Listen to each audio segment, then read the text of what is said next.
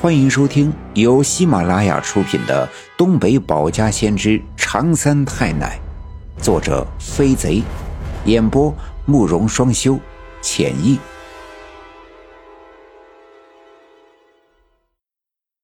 第四十五章：白胜利得意治水痘，陈寡妇吃醋大撒泼。外面的天气仍旧特别的暖和。这样的暖冬是刘家镇几十年来的第一次。刘家镇上下两队几百口村子的村民，习惯了东北的冬天冻掉下巴的寒冷，突然面对这样的温暖的日子，却都显得手足无措。女人们更愿意在忙完家里的活计之后，聚在村口的磨坊门口，一边纳鞋底，一边聊着东家的长和西家的短。而男人们凑在一块抽抽你家的旱烟，喝喝我家的茶叶，琢磨一下明年的种子和化肥。我爸爸来到了村部旁边的卫生室，去找大夫刘振刚。这刘振刚年纪不小，是刘家镇资格最老的村医，在白胜利从城里回来之后，也是上下两队唯一的大夫。但毕竟。这白胜利比他年轻，还能说会道。从大城市回来的大夫给人看病，总会有一些上了岁数的刘振刚不会的手段。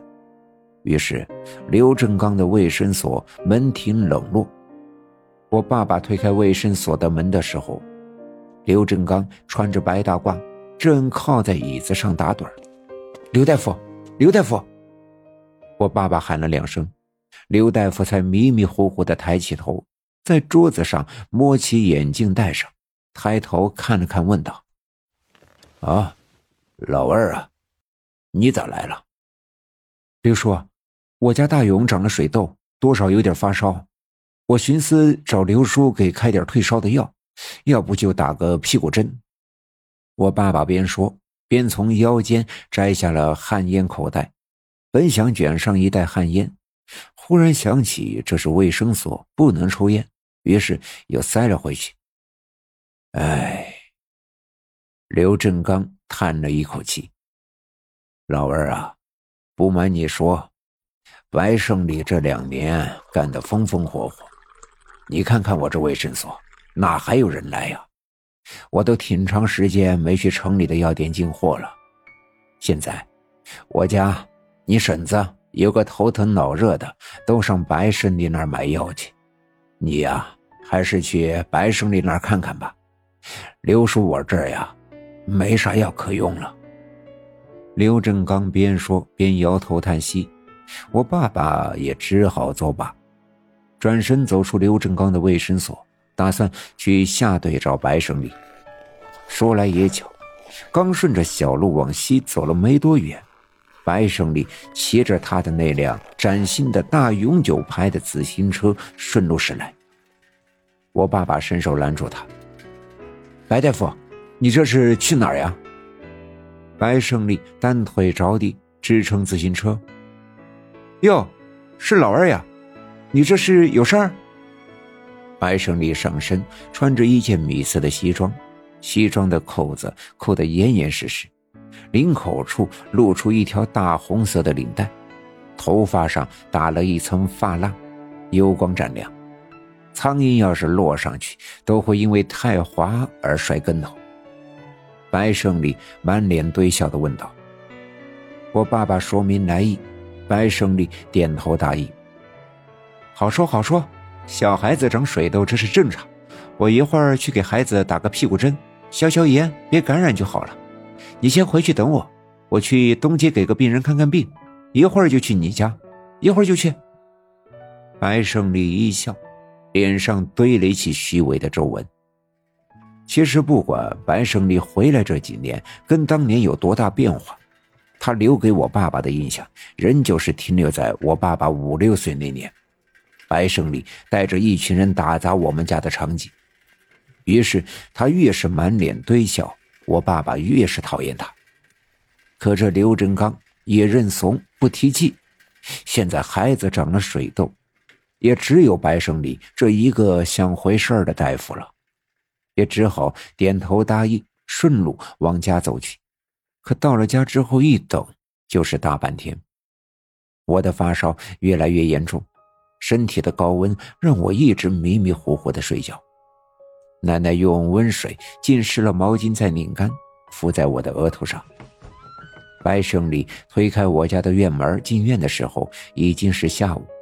大夫终于来了，我爸爸赶紧迎接出去，白胜利却完全没了上午在路上遇见时的气质，领带松垮，头发也凌乱，但脸上却泛着红光，一脸的得意样子。胜利啊，你这脸红扑扑的，中午是喝酒啦？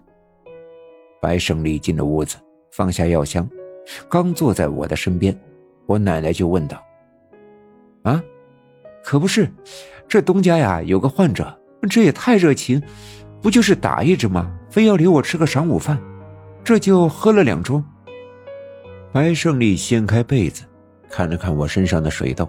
挥手从药箱里拿出体温计，塞进我的胳肢窝。体温计冰冰凉凉，我不禁打了个寒颤，一下子清醒过来。我奶奶让我爸爸给白胜利沏上茶水，又把烟菠萝推到他面前。白胜利从裤子口袋里拿出一盒卷烟，笑嘻嘻地说：“六姑，旱烟劲头太大，我抽不惯，咱还是来这个。”说完。从里面抽出两根，分别递给了我奶奶和我爸爸。我外头好奇的看着他们手里的那盒烟卷，上面有个模糊的图片，写着两个字“炮台”。过了一会儿，拿出体温计，果然体温有点高。白胜利从药箱里拿出两根黄色的筷子粗细的胶皮管子。又拿出一个装满盐水的玻璃瓶和几个装着白色粉末的小玻璃瓶，慢条斯理的在针管上插了一根挺粗的针头，刺进大药瓶的橡胶盖子，吸满了一针管的药水，再把这些药水分别注射到那几瓶白色的粉末瓶子里，那些粉末立刻融化在药水里。白胜利挨个拿起来摇晃了几下，再用针管把粉末的溶液吸出来，通通注射到那个大瓶子药水里面。乳白色的溶液在里面冒了一堆气泡后，立刻变得透明，融合在一起。白胜利从药箱里拿出一根细绳，麻利的在瓶子上捆了一个十字的绳结。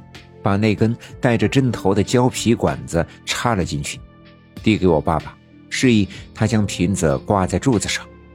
白胜利拉住我的胳膊，用那根黄色的胶皮管子帮助我胳膊肘以上的部分，用手掌啪啪地拍了几下我臂弯内侧，淡黄色的血管便鼓鼓着显露出来。拿起胶皮管的另外一端的针头，不偏不倚地刺进我的血管。再用胶布将针头粘牢。六姑，这叫打滴流，这个比打屁股针管事儿多了。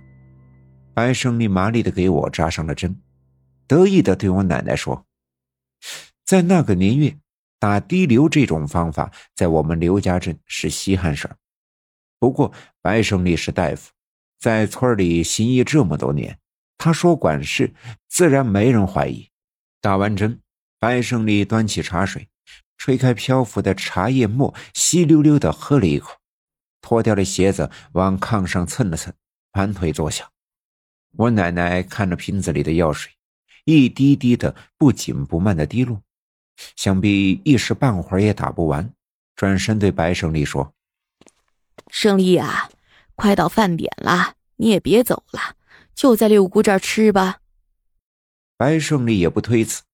我奶奶穿鞋下地，到外屋的厨房，叮叮当当的做起饭菜来。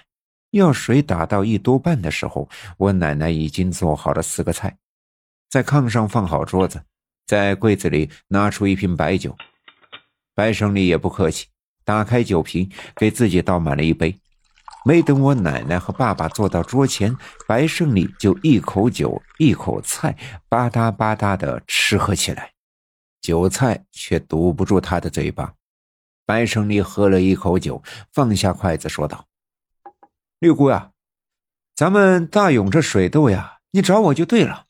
别看这水痘不起眼，小孩早晚都会得，但要是弄不好，也是很危险的。我在城里的医院的时候，就眼看着有小孩得水痘感染死掉的。”我爸爸听了白胜利的话，心里有些害怕。可我奶奶却只是不置可否的笑笑，给白胜利夹了些菜。白胜利又喝了一口酒，继续说道：“不过六姑，你放心，不是我白胜利吹牛。别说这小小的水痘，就是再严重的病，我也不在话下。还有就是那些邪门的疫病，我掐掐手指头也能看个八九不离十。六姑，别看你也会看疫病。”我也比你不差。几口酒下肚，白胜利话越来越多，嘴巴上冒起白色的泡沫，唾沫横飞的跟我奶奶和爸爸讲起那些半真半假的他的伟大故事。他正讲得开心，突然门外有个人大声的喊道：“白胜利，你个天杀的！我陈桂兰眼瞎了，看上你这个不正经的东西。”没事儿你就到处跑骚，今天看我不跟你拼了命了！听声音就知道是陈寡妇，她边叫嚷边哭的推开我们家的院门，没等我爸爸出门迎接，就已经进了屋子。一进屋子就抬腿脱掉了自己的一只鞋，拿在手里，不管三七二十一的就向坐在炕上的白胜利打了过来。白胜利一个没留神，正打在他的腮帮子上。啪的一声，脸上立刻起了一道红印子。我奶奶和我爸爸赶紧拉住陈寡妇，又一屁股坐在地上，双手啪啪的拍着地面，嚎啕大哭起来。我咋就这么命苦啊？我那短命的爷们走得早，我一个人苦白苦夜的过日子。原本寻思着这白胜利是个能依靠的主儿，我把心窝子掏给他。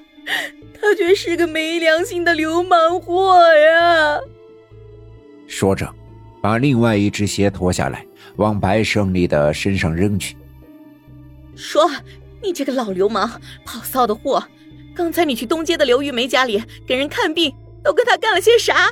你个没脸没皮的老流氓啊！”白胜利原本正喝得开心。被陈寡妇这么一闹的，脸上一阵红一阵白，指着地上撒泼打滚的陈寡妇，大声的骂道：“你个不要脸的娘们儿，听风就是雨，往我头上扣屎盆子！你赶紧给我滚回家去，不然看我打断你的腿！”说完就要下地动手打人，被我奶奶一把手拉住，我爸爸试图把坐在地上的陈寡妇拉起来。可越是有人拉架，这陈寡妇就越是来劲，坐在地上嚎啕大哭。本集已经播讲完毕，感谢您的收听。欲知后事如何，且听下回分解。